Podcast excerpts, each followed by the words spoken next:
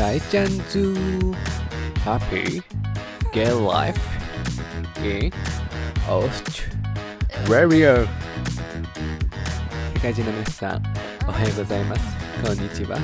こんばんは。ゴセニョリータ私銀河一。生めかしいゲイの大ちゃんでございます。イェイイェイウォーウォーってことで始まりました大ちゃんズハッピーゲイライフインオーストラリアでございます。皆様、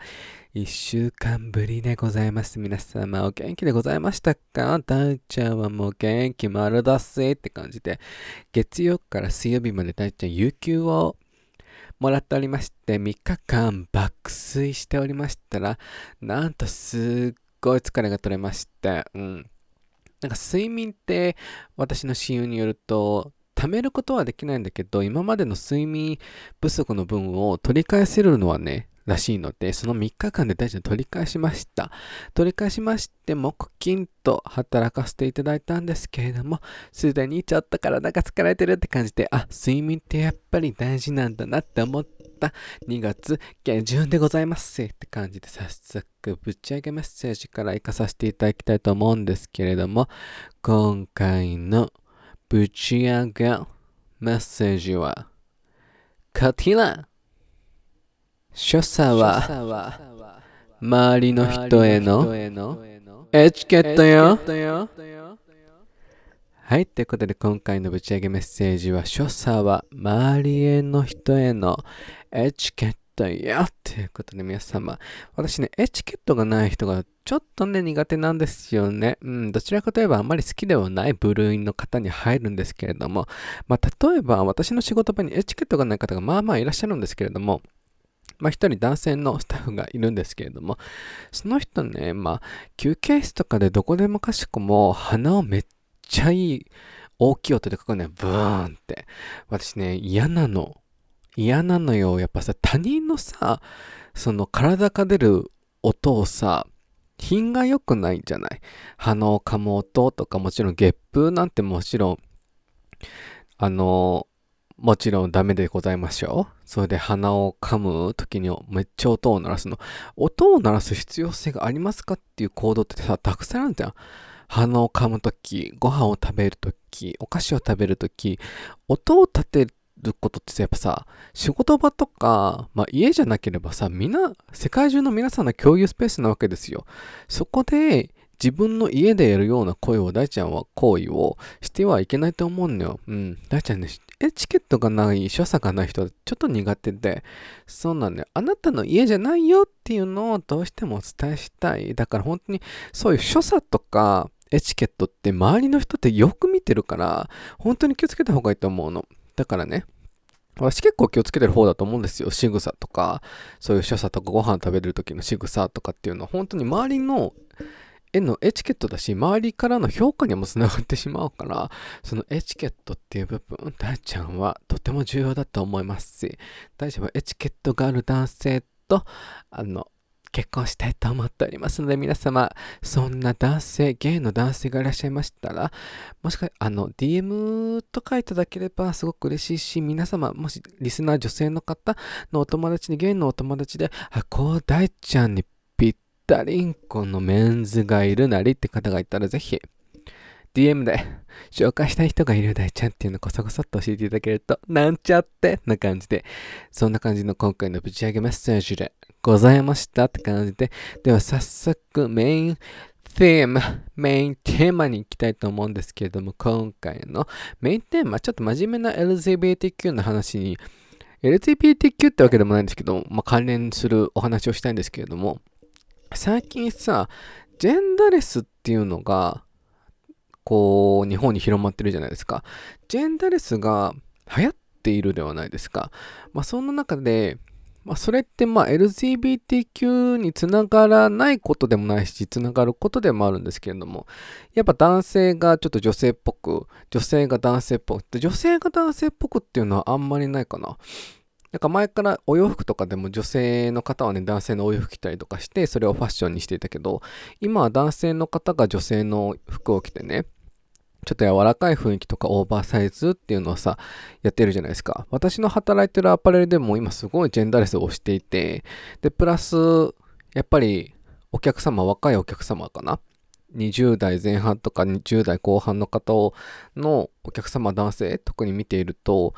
やっぱりこうジェンダーレスのお洋服を着てらっしゃる方がいると思うのよ。まあそれって一つの個性だからすごい素敵だなと思うんですけれども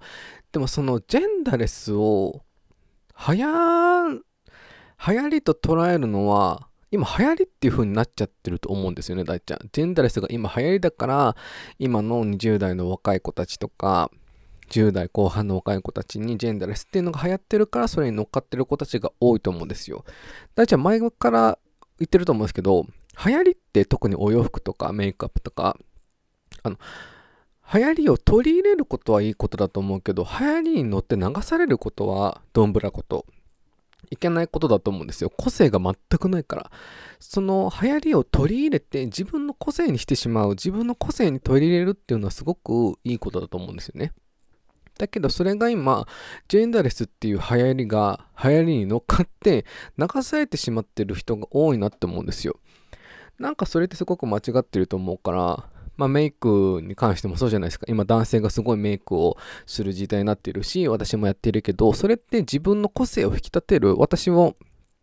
自分の身なりを整えるために自分の個性を引き出すためにやっているけれども、やっぱりその個性じゃなくて、行き過ぎたジェンダーレスになってしまうと、あの、お山ってなってしまうので、あの、はや、ジェンダーレスが流行ってしまっているっていうのが、やっぱりおかしいと思うんですよね。うん。ジェンダレスっていう言葉がまず、なんだろうな、あるべきものでも、まあ、このジェンダレスっていうのが生まれたことはすごく日本の文化でね、社会で生まれたことはすごく良きなことだと思うんですけど、やっぱその男女平等とか LGBTQ っていうことに特化した上だと、ジェンダレスっていう言葉できたのはすごくいいことだと思うんですけど、でもジェンダレスってことは私いらないと思っていて、だって、海外ではジェンダレスってことはまずないと思うんですよ。まああるかもしれないけど、ジェンダーのレスじゃないですか。なんか海外だと、みんな、おのおの男だろうが女だろうが自分の個性を大切にして、それをアピールしていって言ってるわけだから、なんかそれを、なんだろう、ジェンダレスっていう言葉を作ってしまって流行ってるのは、ちょっと不思議だなって思うし、そのジェンダレスじゃなくてその人の個性っていう風になればいいのになと思うんですよ。男性がメイクをしたりとか、女性が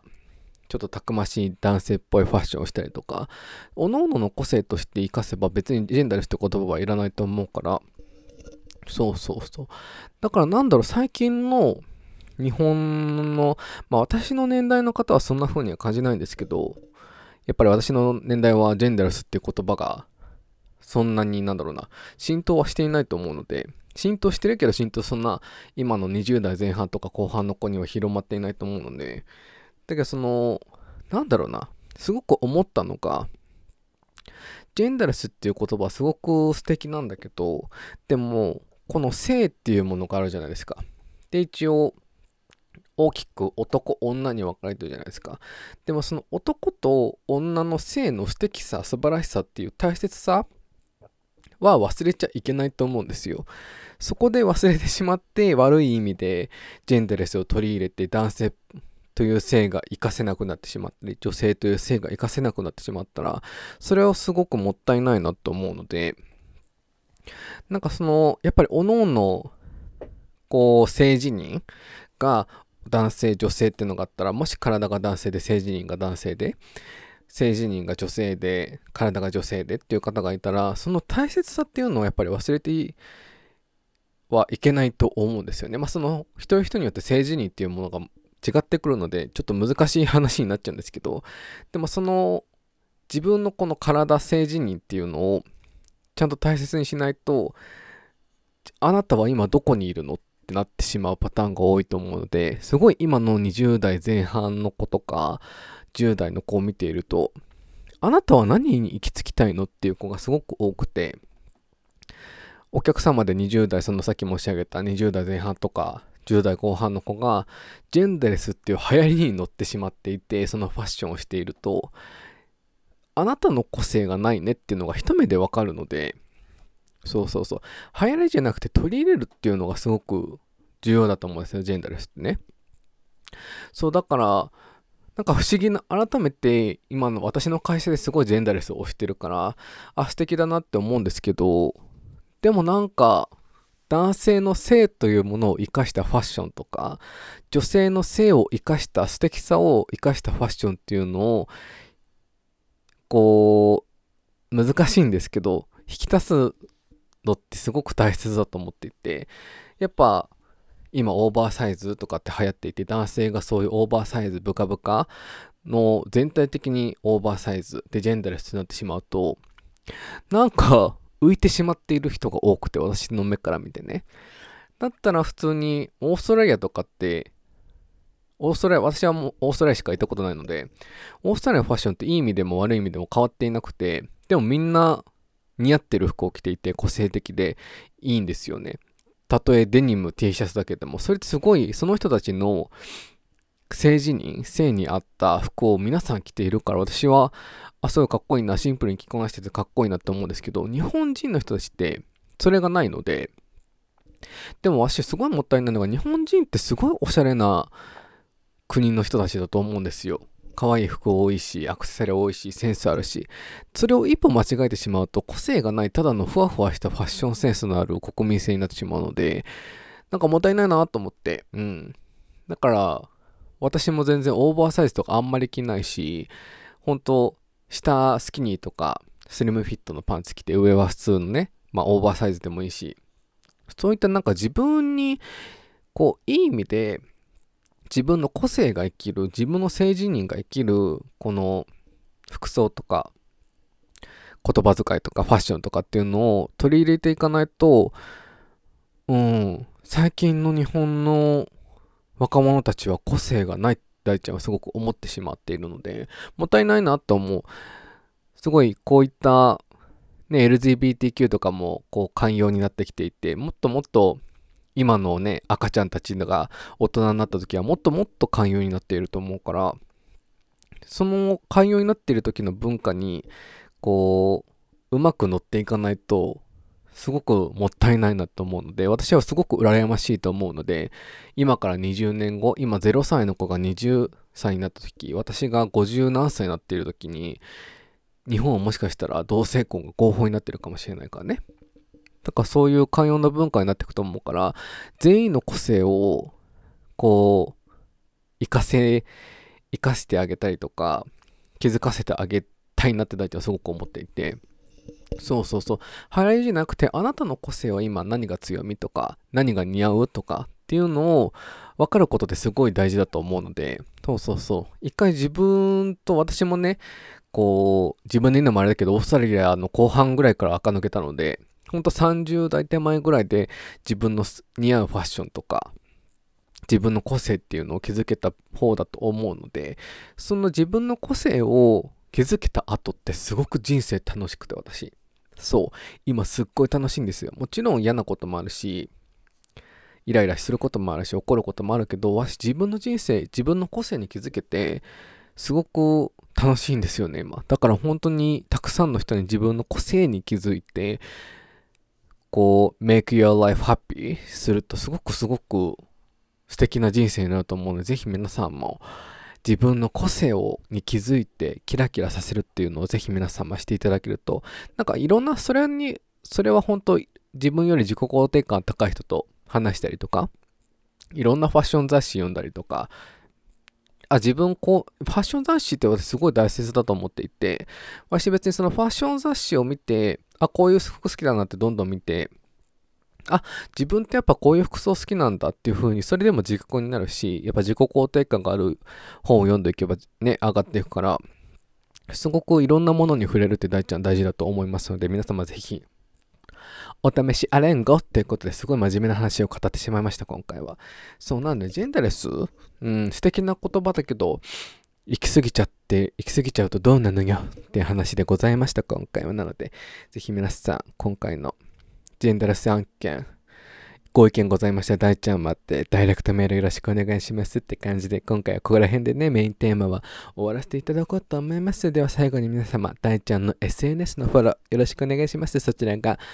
インスタグラムが大ちゃおみ0520、大ちゃおみ0520、ツイッターの方が大ちゃおみでございます。で、E メールの方が大ちゃおみ0520、アットマーク Gmail.com、大ちゃおみのスペルは DAICHAOMI でございます。ぜひ E メールとダイレクトメール等で感想と質問と今回のテーマの意見などございましたらぜひ送ってくださいませ。大ちゃんとってもレビューマラコでございます。で、プラス大ちゃんの YouTube チャンネルの方も皆様よろしくお願いします。近々チャンネル名は変える予定でございますけれども、今のところ、ぶち上げチャンネル、ぶち上げチャンネルでございます。皆様、ぜひ、チャンネル登録、プラス動画へのコメント、高評価よろしくお願いします。シェアよろしくお願いします。ってな感じで。で、今回ね、この辺で終わらせていただこうと思います。皆様、やっとこさ、あったかくなってまいるわね。うん。プラス、今回のポッドキャスト2月最後の配信になるわ。次会うときは、めっちゃ噛んだ。次会うときは、マーチということで皆様、素敵なシーズンが参ってくる日本はね、スプリングになるので皆様、花粉症に気をつけて皆様 spring enjoy していきましょうってな感じで今回はここら辺で終わらせていただこうと思います。では皆様あげな。ぶち上げな。1週間をお過ごしくださいませバイバイキーン